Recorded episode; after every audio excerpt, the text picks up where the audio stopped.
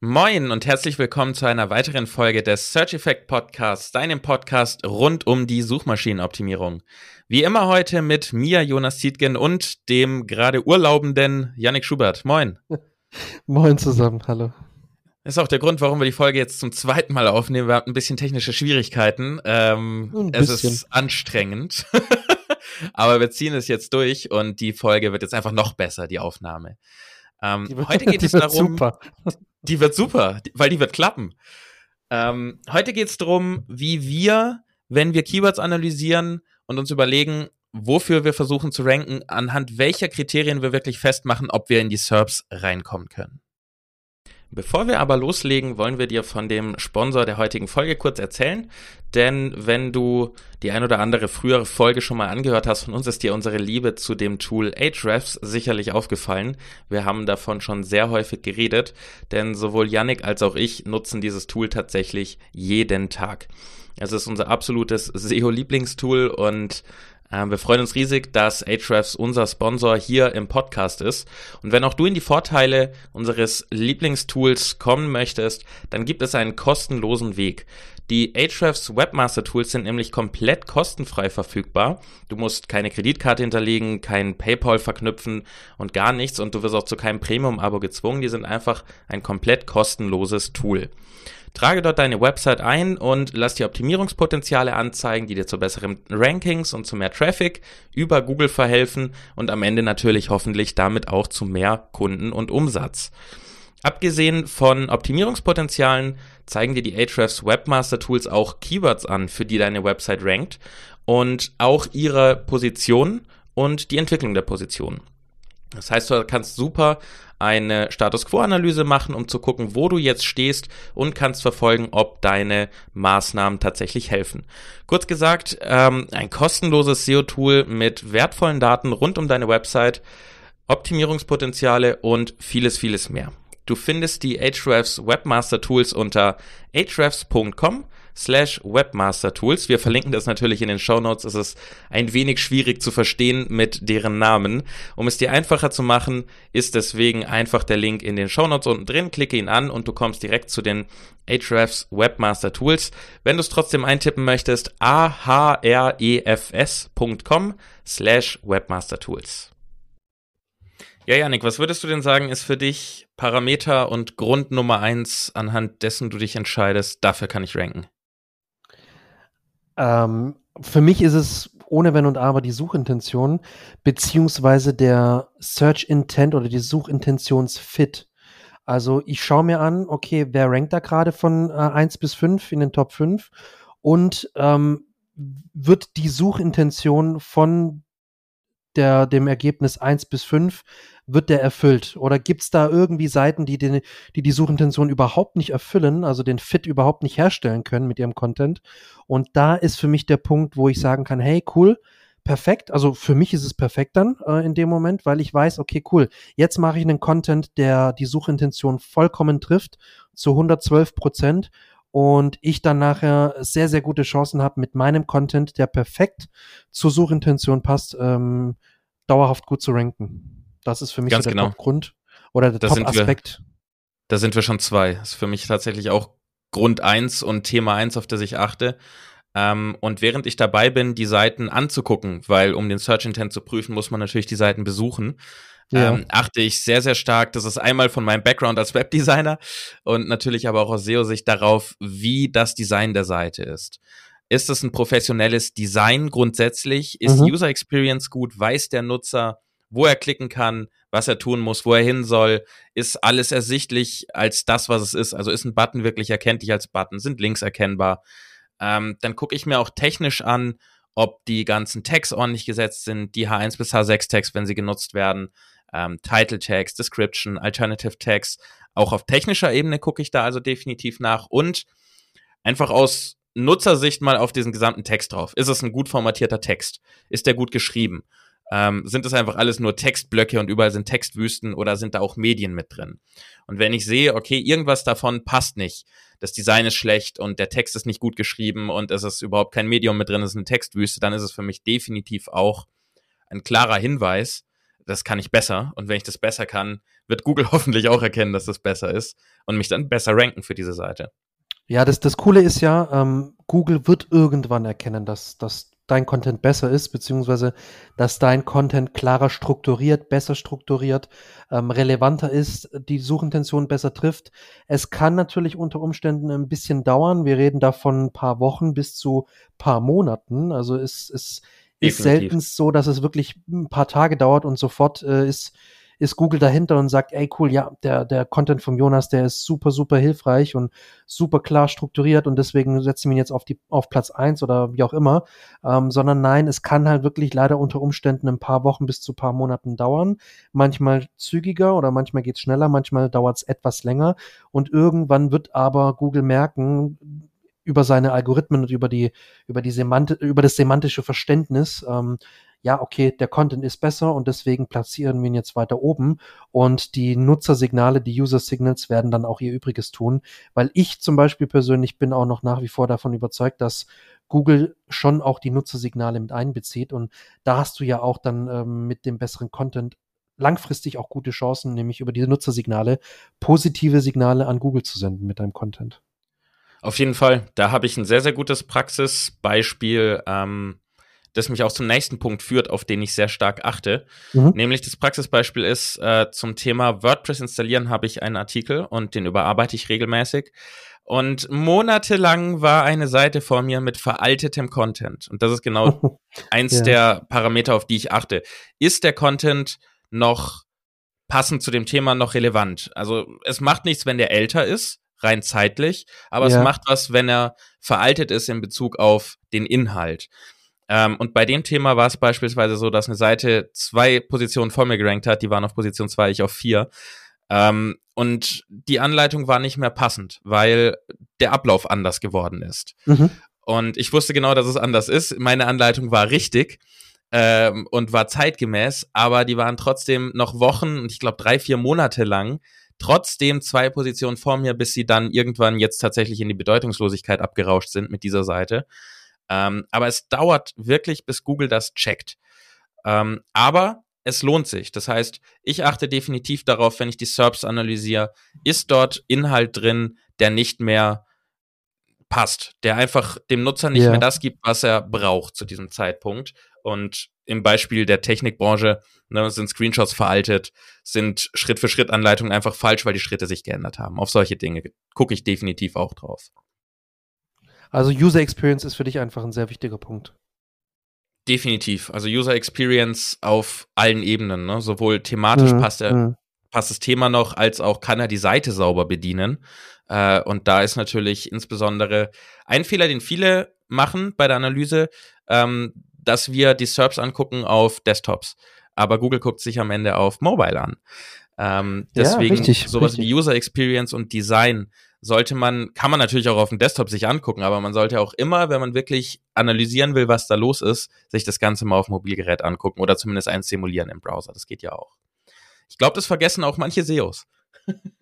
Ja, ja, du, das ist, das liegt leider in der, in der Natur der Arbeit, weil man arbeitet am Laptop, man sieht die ganzen Webseiten am Laptop beziehungsweise am, am PC, am großen Bildschirm und äh, ich kann es aus eigener Erfahrung sagen, es ist, man, ich habe hab mich manchmal selber, dass ich erst mir alles Desktop überlege und muss mich dann irgendwann mal äh, während dem Projekt dann immer wieder ähm, erinnern, nee, Yannick, warte mal, Mobile First.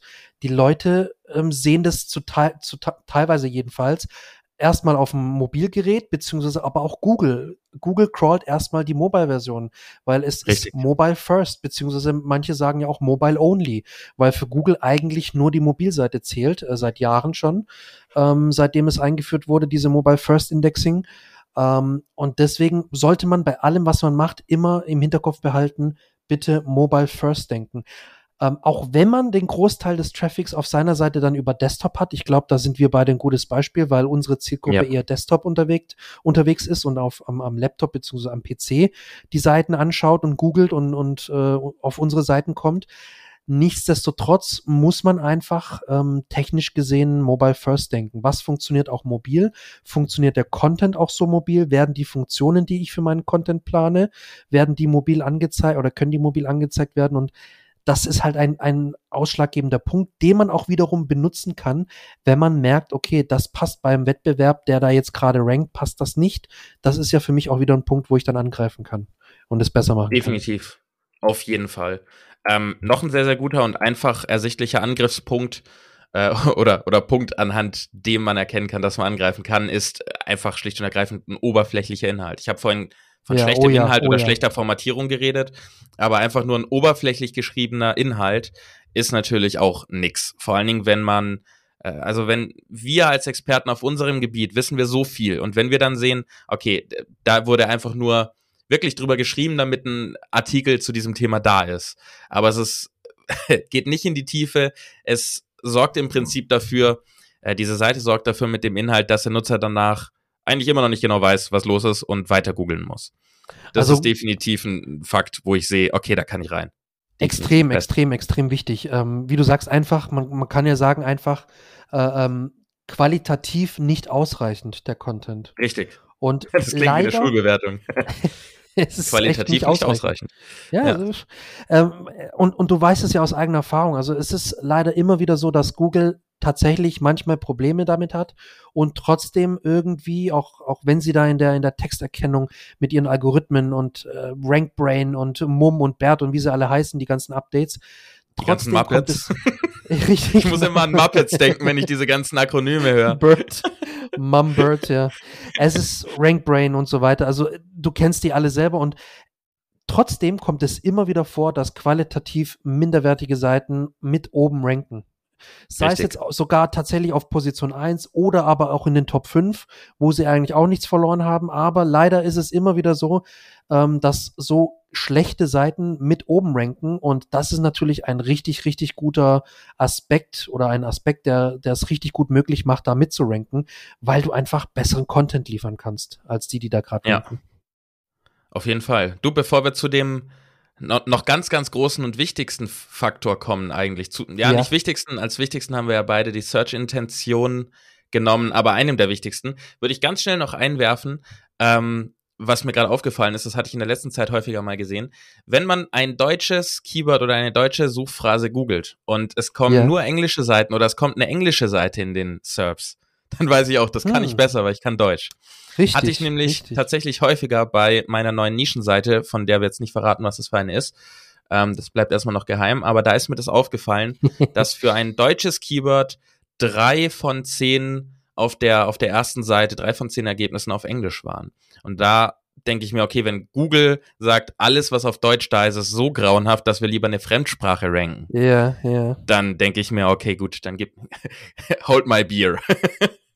Ja, und, und also ich habe ich hab so was ähnliches im Kopf gehabt. Ich habe mich die ganze Zeit gefragt, oder was ich mich immer jetzt noch frage, ob es wirklich so ist. Also ich hatte auch vorhin was gegoogelt und dann kamen zum Beispiel relativ viele Ergebnisse mit .at und .ch, wo ich mir dachte, hm, wenn der Content gut ist, ist es ja eigentlich kein Problem. Was ich mich aber gefragt habe, wenn ich sagen wir mal, von der Qualität her einen ähnlichen oder gleichen Content habe. Ich habe aber eine DE-Domain und in dem, im deutschen Google ähm, googelt jemand und sieht dann DE, CH und AT. Meinst du, man hat einen Vorteil? Das, das frage ich mich gerade so. Oder sagst du meinst du, pur hm, aus Nutzersicht, ne? Nicht aus SEO-Sicht, ja, ja, aus Nutz genau, aus genau, aus Nutzersicht. bestätigt, dass Top-Level-Domain egal ist. Aus Nutzersicht Richtig, glaube ich, dass es auf die Zielgruppe ankommt. Ähm, ich würde schätzen, bei einer nicht so internetaffinen Zielgruppe ist das definitiv wichtig. Ähm, wenn da jemand draufgeht, der nicht die ganze Zeit im Internet unterwegs ist, der nicht in unserer mhm. Bubble ist, sage ich mal. Und CH und AT kennt man zwar als Länderkürzel, aber das ist nicht unbedingt vertraut. Ja, ähm, ja. Dann würde ich annehmen, ist nicht mit Zahlen belegt bei mir jetzt, aber ich würde annehmen, dass man auf DE eher klickt oder auf com, ähm, als auf .ch oder auch irgendeine neue Endung, .blog mhm. oder .io. Ich denke, .io ist für, gut, das sind eher die technischen, die haben andere Zielgruppen, aber äh, ich würde tatsächlich sagen, je nach Zielgruppe kann es ein Vorteil sein. Aus SEO-Sicht ganz wichtig, macht es keinen Unterschied. Das müssen wir noch dazu Richtig, sagen. nee, es geht nur darum, es wird viel geklickt, es erhält dann dementsprechend viel organischen Traffic und irgendwann natürlich gibt es einen Ranking-Push, bin ich jedenfalls der Meinung. Es, es ist ja hoch umstritten, Wenn diese ganzen so ist, Nutzersignale. Ja. Äh, ich ja. bin der Meinung schon, dass es langfristig schon auf jeden Fall irgendwie mit berücksichtigt wird, garantiert. Das, das kann ich mir nicht vorstellen, dass Google sowas nicht äh, mit einbezieht.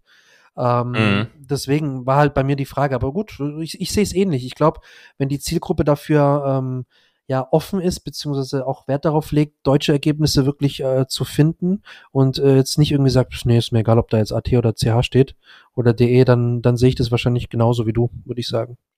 Ja, ich glaube, es ist tatsächlich so ein bisschen ein Angstding. So, oh, das klingt komisch, das kenne ich nicht, da klicke ich nicht. also ja, bei einer gewissen sein, Zielgruppe. Ja, Mir persönlich wäre es völlig egal, wenn der Inhalt gut ist, ist der Inhalt gut. Aber ähm, bei einer gewissen Zielgruppe kann ich mir vorstellen, dass ungewohnt für Angst sorgt. Äh, ich denke da jetzt an ältere Zielgruppen. Ähm, mhm. Und dadurch das DE dann eher geklickt wird. Ja. Ja, kommen wir mal zu dem großen Punkt, den ich hier angeteasert habe. Vielleicht ist er gar nicht so groß, aber äh, wir haben in der, ich glaube, vorletzten Folge drüber geredet, nämlich die thematische Relevanz, die Topical Authority der rankenden Seiten Richtig. ist für mich ein ganz, ganz wichtiger Punkt. Also wenn ich die zwei größten rausheben müsste aus unserem ganzen Podcast hier, dann sind's äh, die von Yannick am Anfang genannten Search-Intentionen, die Suchintentionen und das jetzt kommende, die jetzt kommende Topical Authority. Denn wenn ich sehe, dass die in den Top 5 Seiten sind, die keine Topical Authority haben, dann weiß ich, da kann ich rein. So, das bedeutet ja, für mich, ja. dass sie keine haben, gucke ich mir im Prinzip so an, ist diese Seite nur für dieses Thema da? Also dreht sich jetzt auf dieser gesamten Seite alles um dieses Thema. Das heißt, es ist nicht nur ein Artikel zu diesem Thema, sondern es ist ganz viel Supporting Content. Vielleicht ist ein Content Hub da. Dann ist das vermutlich eher eine höhere thematische Relevanz, die mhm, diese Seite mhm. besitzt. Ähm, genauso, wenn der Autor von diesem Artikel oder die Autorin ein Profi in dem Bereich ist und irgendwelche Referenzen, Ausbildungen, Erfahrungen, was auch immer hat und selber eine Art thematische Relevanz mitbringt das ist definitiv etwas, worauf ich gucke. Das heißt, wenn ich sehe, was ja gerade für Affiliate-Seiten mehr und mehr kommt, ähm, dass irgendein großes Magazin sich irgendein Thema schnappt und meint, okay, darüber schreiben wir jetzt und greifen uns die Affiliate-Provisionen ab. Aber die sind eigentlich keine Topical Authority, weil die 70, 80 andere Themen dr drumrum haben. Und die haben nur einen Artikel zu diesem Thema. Dann bilde ich mir ein, dass ich das besser kann, weil ich eine thematische Relevanz habe, weil ich mich auf diesem Thema auskenne und einen Content Hub aufbaue wenn es sich lohnt. wenn es ein Shorttail-Keyword ist, lohnt sich. Wenn es ein Longtail-Keyword ist, lohnt sich häufig auch nicht so. Ähm, ja.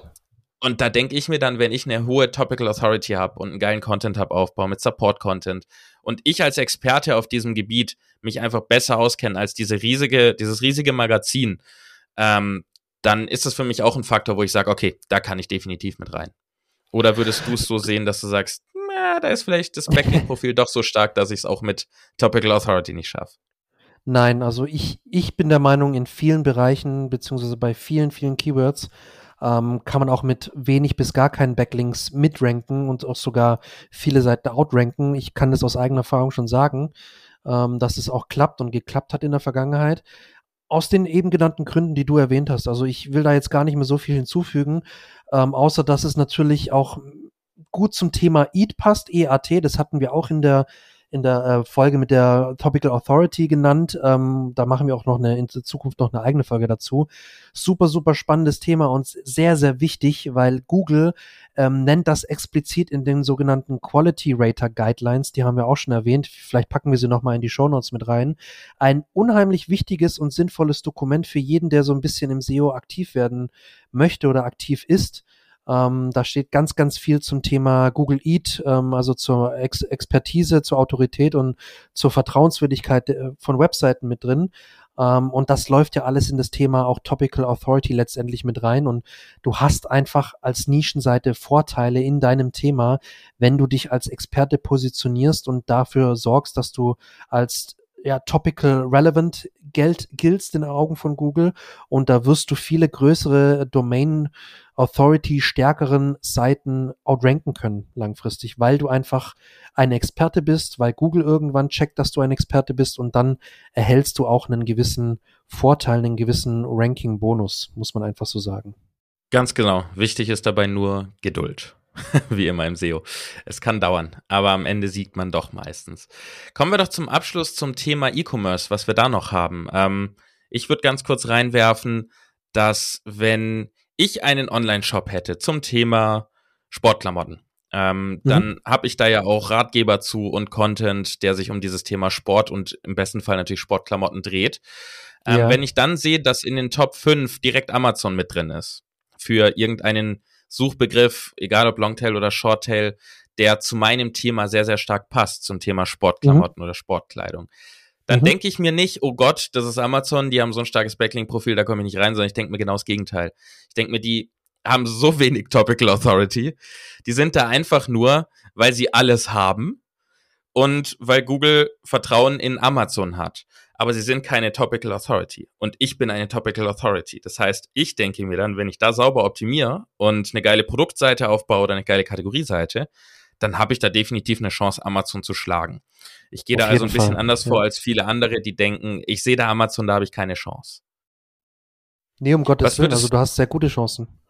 Ja, auf jeden Fall. Was würdest du denn sagen, ähm, worauf achtest du in erster Linie, wenn du Produktseiten oder, oder Kategorieseiten siehst in den SERPs? Und äh, was sind da die Faktoren, wo du sagen würdest, okay, hm, das kann ich besser, dadurch weiß ich, dass ich ranken kann? Ja, also Kategorieseiten sind ein bisschen eingeschränkter, weil ähm, man möchte ja Produkte sehen. Also eine Kategorieseite ist eine, eine, eine Hubs, ein sogenannter Hub, könnte man sagen, für Produkte in einer bestimmten, in einem bestimmten Bereich, also in einer Kategorie, wie es der Name schon sagt. Und ähm, da ist es natürlich gut, wenn man mit ein bisschen Text noch untermauert, dass einfach die Kategorie für das Keyword ähm, die relevanteste Kategorie ist am, am Markt, äh, beziehungsweise im Wettbewerbsumfeld. Ähm, ich würde was das Problem ist, dass es oft ausschweift in den sogenannten SEO Blindtext, weil du einfach dann irgendwelche Keywords reinballerst, ähm, das Keyword fünfmal in, in H2 nennst und dann noch Text runterschreibst, der einfach, den einfach kein Schwein äh, lesen möchte, weil er einfach schrecklich klingt und fertig ist der, ist der typische Kategorietext, sondern ich würde da schon gucken, Mehrwert zu liefern, äh, vielleicht einen, einen klitzekleinen Ratgeber aufzubauen, was man denn bei diesem Produkt, bei, bei dieser Produktart oder bei diesen Produkten, die es da in der Kategorie gibt, was, was man da beachten kann äh, beim Kauf, wo, was man sich vor dem Kauf Gedanken machen kann, worauf man achten sollte und welche Aspekte da aus Kundensicht einfach wichtig sind, wo die Pain Points sozusagen liegen bei den Kunden, das würde ich mit in die Kategorie aufnehmen, weil oft sind die nicht wirklich optimiert. Es ist einfach nur ein Text, den man in Anführungsstrichen für Google schreibt. Das höre ich immer wieder. Das ist für mich eine schreckliche Aussage, weil es gibt keinen Text, den du für Google schreibst. Es ist ein Google-Text, das ist ein SEO-Text. Ja, es ist, nee, es ist ein Text für Menschen, weil äh, das, was bei den Leuten gut ankommt, kommt auch bei Google gut an. Äh, Google gut an. Definitiv. Ja. Ähm, und deswegen, das gleiche gilt für die Produktseiten. Ähm, oft, und da wirst du mir beistimmen, ähm, sind die Produktseiten einfach relativ inhaltsleer. Es sind ein paar Stichpunkte genannt, äh, dann gibt's den Warenkorb-Button, dann gibt's noch Produktbilder, manchmal gibt's auch noch, oder oft gibt's auch noch die Bewertungen von den Kunden und ein paar Kommentare. Das ist so sogenannter ja. User-Generated, genau, sogenannter User-Generated Content, der ist auch jetzt nicht in Augen von Google brutal geiler Content. Äh, und genau da kannst du nämlich angreifen mit einer richtig guten Produktbeschreibung, die du selber schreibst und nicht, bitte nicht vom Hersteller übernehmen oder vom Lieferanten, oh Gott, sondern nein, wirklich was eigenes. Dann lieber gar nicht. Ja, dann, dann lieber wirklich gar kein Text, wirklich. Ähm, und deswegen eigene Text, eigenen Text schreiben, den richtig gut verpacken, ähm, ähm, gut texten, alle, alle, richtig, alle wichtigen und relevanten Infos mit reinnehmen in den Text. Ähm, alle Infos, die dem Kunden helfen, das Produkt besser zu verstehen ähm, und eine Entscheidung zu treffen, ja, das ist das richtige Produkt vom richtigen Shop cool, jetzt lege ich es in den Warenkorb und kaufe es mir dann, weil ich genug Vertrauen aufgebaut habe, weil ich das Produkt verstanden habe und weil ich jetzt nach dem Text oder nach den Stichpunkten dann bei der Produktbeschreibung, äh, nachdem ich das gelesen habe, bin ich der Meinung, dieses Produkt ist das Richtige für mein Problem beziehungsweise für meinen Bedarf. Und diesen Bedarf kann ich dann ähm, befriedigen, wenn ich das Produkt jetzt kaufe. Und darum geht's eigentlich. Und das sollte das Ziel sein. Und wir haben unser Ziel erreicht für heute, würde ich sagen. Das war nämlich einiges an Inhalt. Ähm, ich glaube, damit hören wir auch auf. Wir haben alles, oder? Hast du noch ein Thema offen? Nee, also ich finde, wir haben genug Punkte genannt, die man ähm, heranziehen kann, um einfach zu sagen, hey, das ist ein Keyword, bei dem ich ranken kann und jetzt greife ich an und erstelle mein Content zu dem Keyword. Genau. Ähm, zum Abschluss nur einmal der Hinweis, nicht ein einzelner Faktor ist ausschlaggebend. Ähm, wir haben jetzt hier viele Faktoren genannt. Yes. Am besten ist es, wenn mehrere davon zutreffen. Äh, nur weil irgendwo nicht so guter Content ist, äh, reicht das meistens nicht, um dort voll angreifen zu können, wenn beispielsweise ein krasses Backlink-Profil dahinter steht. Das heißt, kombiniere diese Faktoren ähm, und je mehr du daran arbeitest, desto mehr wirst du auch dein eigenes, deinen eigenen Workflow entwickeln und deine eigenen Faktoren entwickeln und sehen. Ähm, damit lassen wir dich jetzt erstmal alleine. Bis nächste Woche. Vielen Dank, dass du zugehört hast. Hinterlass uns gerne eine Bewertung und abonniere unseren Podcast, damit du auf jeden Fall keine Folge mehr verpasst. Das wäre nämlich sehr, sehr schade. Nicht nur für ja, dich, sondern voll. auch für uns. Wir sind dann ganz traurig. ähm, du merkst, wir sind durch. Es ist jetzt 22 Uhr. es ist schwül. Wir sind beide im Urlaub. das ist die zweite Aufzeichnung. Ist, ist jetzt auch gut. Deswegen sage ich jetzt einfach nur noch vielen Dank fürs Zuhören und Janik, komm, sag du noch Tschüss. Ja, ich sage auch vielen Dank fürs Zuhören und bis zur nächsten Folge. Tschüssi.